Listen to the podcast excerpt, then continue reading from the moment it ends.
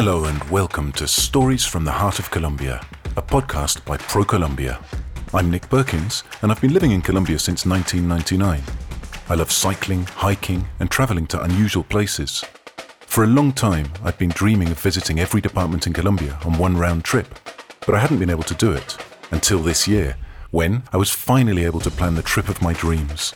A trip that would take me to each of Colombia's 32 departments, plus its capital, Bogota, to spend a day or two exploring their magical geographies, witnessing their immense biodiversity, and soaking up their majestic vistas, all while enveloping myself in the warmth of their peoples.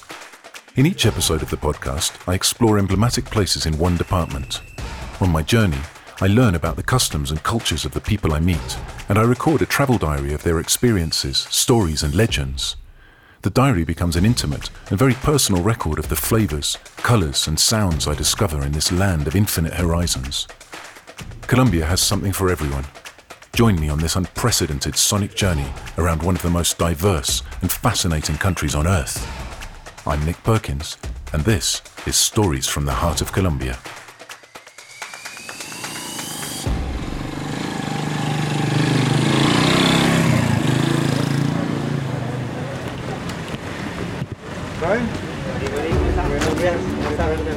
And today I find myself in the department of Arauca in uh, northeastern Colombia. Landed this morning in the town of Arauca on the first flight, very early flight out of Bogota. So yeah, the department of Arauca. They call them the endless plains, like huge expanses of plains, savannas, lots of cattle ranching, rice plantations, cocoa plantations as well. My guide Brian picked me up and is now taking me out to Hato La Mapurita, which is a huge cattle ranch. We're going out and we're going to talk to some traditional cattle ranchers and a little bit about how their business has developed. Arauca is known as a department of explorers, frontiers people who would uh, literally wade through the mud until they found somewhere that was just dry enough to, uh, to farm their cattle. So, yeah, really looking forward to this. Sounds great. Let's go.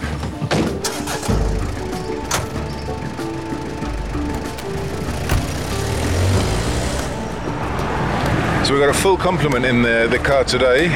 Rafael, my driver, Brian, who's my guide, and Trino, who's a rancher.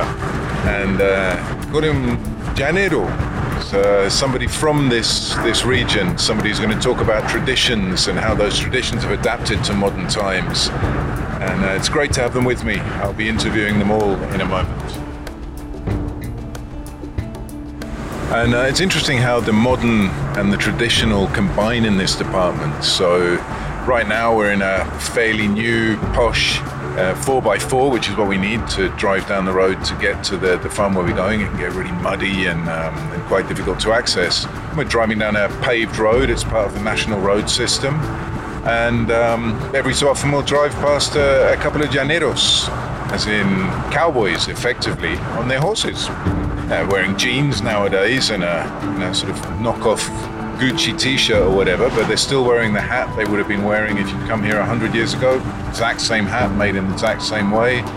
Uh, the way they saddle the horses, the stirrups that they use, the reins, the style of riding has remained broadly similar across the decades and in fact across the centuries as well. And uh, that's what we were talking to Trino about to find out how this has developed. Rafael is uh, someone who's a number of times in his life done, um, it's a fairly mythical journey. It's a trek which uh, basically to transport cattle from where they're raised on the plains of Arauca to the big marketplace of uh, Villavicencio in the department of Meta, which is to the south of where we are now. And this is a mythical journey which would take, you know, between somewhere like 35 and 50 days, depending on how much rain and how much mud there was. Uh, so Rafael's going to talk to me a, bit, a little bit about that. And Brian is a young guy, he's a guide, um, guides people on tours around the department.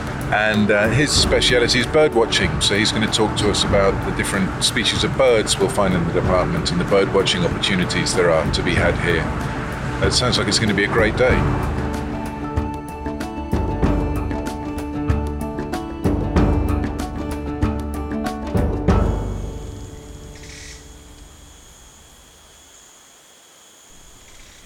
Trinidad Torre Muñoz. Pues nacido en la ciudad de Arauca hace más o menos 56 años.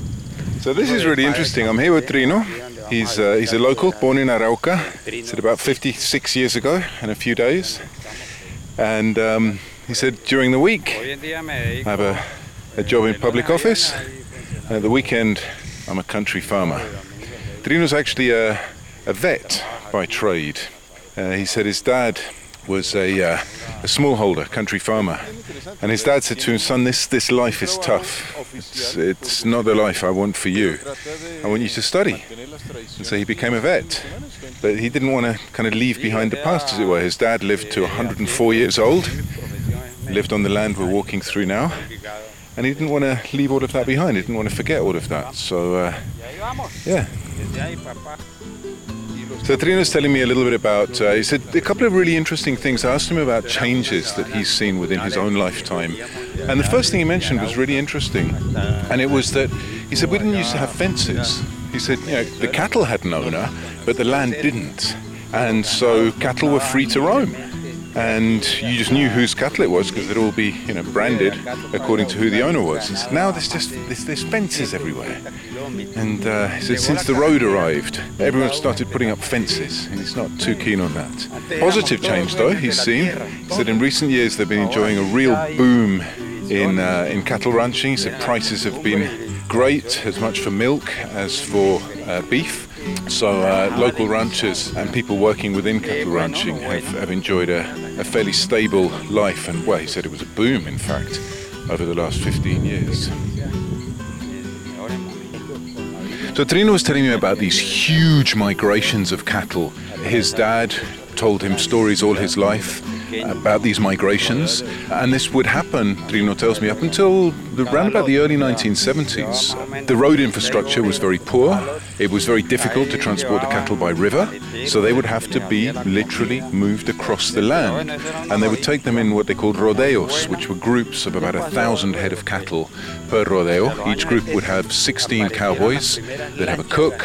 You were risking everything. You were risking your livelihood. You know, you could have your cattle stolen. You were risking your own life.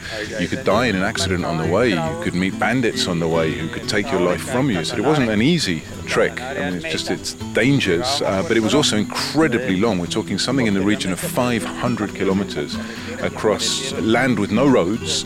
So these guys were taking yeah, groups of a thousand head of cattle across 500 kilometers. It would take them anything up to 40 days. They would have to take all of their food. Uh, they would have to find water along the way, obviously. And in total, this was just per group. So I asked Trino, I said, well, so how many head of cattle would be being moved at any one time in, in all of the different groups? And he said his dad used to tell him a story about this one year where the river Casanare grew and they couldn't cross it, so they had to just wait for the waters to abate. And his dad said that, year there were 50,000 head of cattle waiting to cross. And this is why, although today, I mean, obviously things have changed, the roads are paved, farmers have trucks and lorries that come and pick up the cattle and drive them to market. But this is why, if you come to this part of the world, people will still talk about these migrations in a very animated way because they were so fundamental to their development.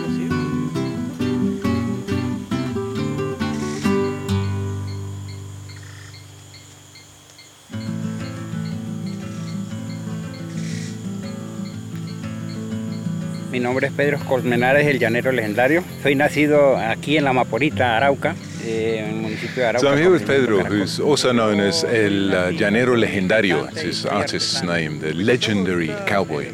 And uh, he's a musician and an artisan, and his music is very much the traditional style of Los Llanos. So I asked him how those styles were shaped by the original cowboys and these huge migrations of, of cattle to take them to market. And he said, well, that, that's exactly what it was. I mean, you would finish your day, and he said that musicians would take their instruments out and they would play and sometimes dance and sing and, and and that would reflect what they'd been doing during the day.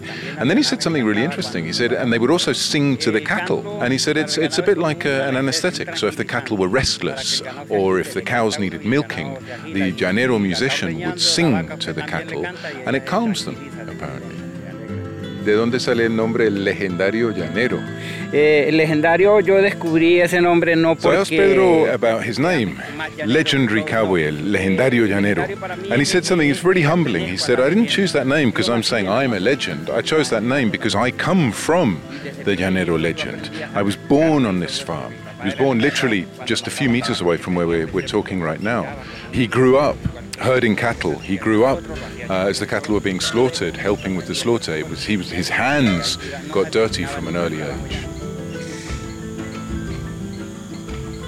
Bueno, sí, en diciembre. And if you want to come and listen to this typical llanero music, there's a festival called El Auténtico Llanero, the Authentic Llanero, which is held each 7th of December in the Arauca Fairground. So there we go. So Brian's a, a tour guide at Ambitur Arauca. He's been kind enough to sort this uh, this day of. Uh, of kind of uh, llanero exploration out for us, uh, and I asked him if this has been done specially for me, or if this is something that he would do with tourists. Usually, if you know people are interested in, in different musical styles and hearing them in situ, and he said, "Yeah, absolutely. That that's what we do. We we take people to have experiences in as authentic as possible circumstances." And towards the end of the day, I take a walk with Brian and ask him about the type of tourism he's trying to develop in the region, about the type of tours he offers to people. And he says that what he tries to do is provide people with experiences they won't find anywhere else in the world. He's really proud of his culture, of this cowboy, plainsman culture. He's proud of the community cacao initiatives. He's proud of the wide variety and diversity of bird life that he has in his department. And what he tries to do when he takes people around the department is introduce them to different people, artists, take them to different farms. And he tries to really give them a feel for what the department has to offer. Uh, he introduces them to local inhabitants, to people who know about the history of the department, to people who live the history of the department, and to people who've witnessed the change that the department has gone through and the way in which traditions have adapted to modern life. And he especially tries to show them the way in which the traditional life of the llanero plainsman or cowboy has persisted into modern times.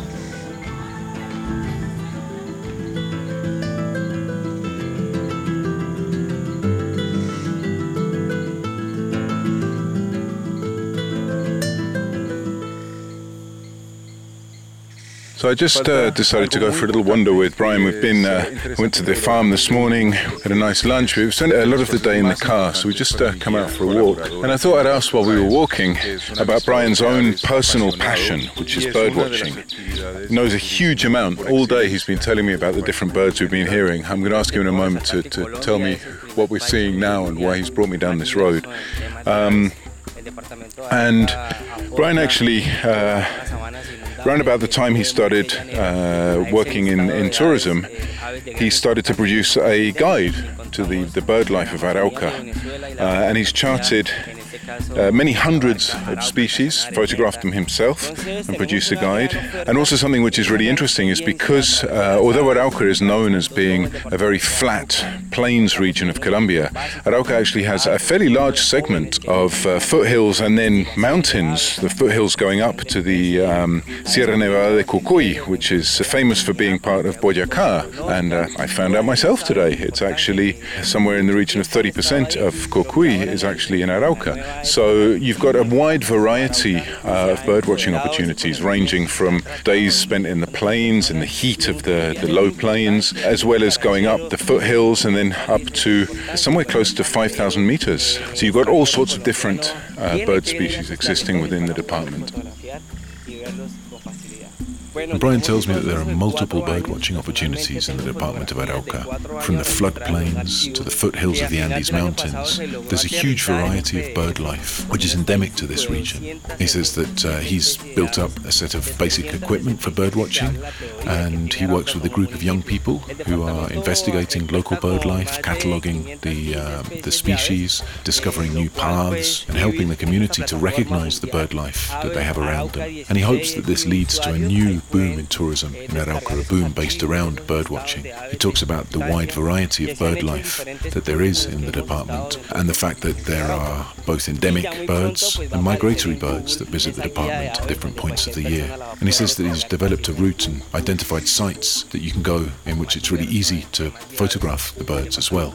And it turns out that Brian's actually published a guide to bird life in Arauca started around four years ago photographing birds in the department, and he has so far been able to photograph 277 of the apparently 367 species of birds which there are in the municipality of Arauca, the capital city. He says that in the wider department there are actually 515 species of bird which have been identified up till now, and he invites you to visit his user on eBird. He is Aves Arauca 16. It's his username, and he said uh, if you visit his profile, you'll be able to download all of the different files uh, on birds in Arauca.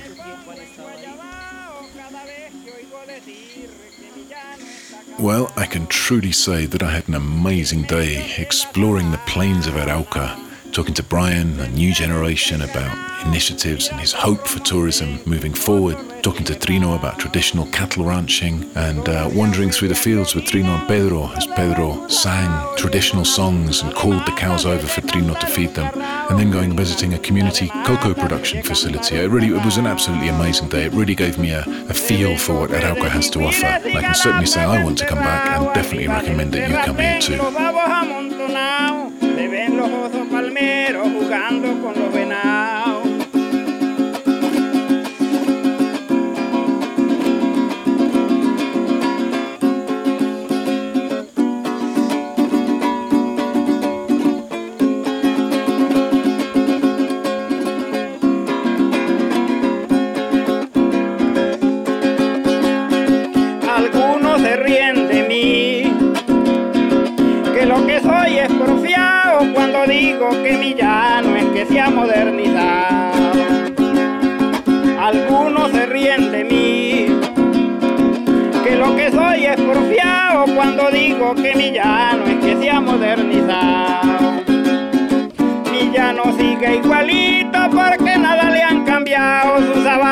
Son inmensas, los montes han aumentado, las aguas en la ribera viajando por el mismo lado con nuestra mala intención mi llano no ha progresado, aunque todavía traemos la carne para el mercado, la yuca seca y el plátano, el marrano y el pescado.